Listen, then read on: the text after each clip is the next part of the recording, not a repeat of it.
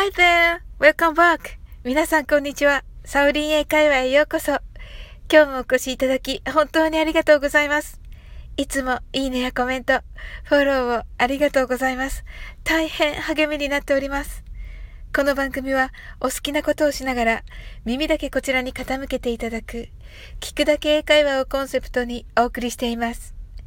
ゆったりと気軽な気持ちで楽しく聞いてくださいね。外国人だって私たち日本人と同じ人間。悲しんだり泣いたりします。泣いている外国人の友達に優しい言葉をかけたい。そんな時にあなたは何と言いますか？そうですね。Don't cry. 泣かないで。ですね。Don't cry. It's alright. みたいな感じですね。言われた方は大変心温まります。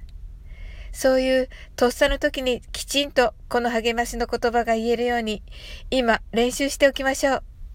気をつけるのは R の発音です。必ず巻き舌をしてください。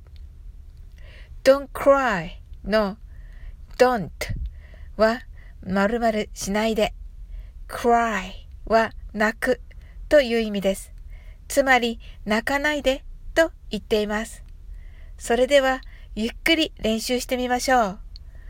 don't cry はい、ありがとうございます。それでは、早く言ってみましょう。don't cry Thank you. I'm sure you did it. この don't cry 日本語のどのくらい？という意味の don't cry に聞こえませんか？完全にダジャレです。はい。それでは行ってみましょう。Don't cry.Don't cry. はい。Don't cry に聞こえますね。いかがでしたでしょうか？今日も最後までお付き合いいただき、本当にありがとうございます。